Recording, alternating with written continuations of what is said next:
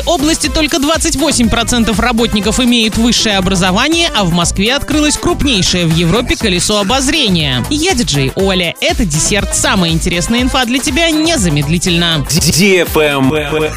News. Оренбургская область расположилась на 72-м месте в рейтинге российских регионов по количеству работников с высшим образованием. Только 28,8% трудящихся окончили вуз. В то же время в регионе более 52% работников имеют среднее профессиональное образование. Это один из наиболее высоких показателей по России. Доля тех, кто не имеет даже основного общего образования в Оренбургской области составляет 0,1%. В целом по России доля работников с высшим образованием превысила треть. Больше всего граждан, окончивших вуз, работает в Москве 51%, Северной Осетии 50% и Ингушетии 44%. Обратная ситуация сложилась в Забайкальском крае, Новгородской и Курганской областях. Там только 23, 24 и 25% трудящихся имеют высшее образование.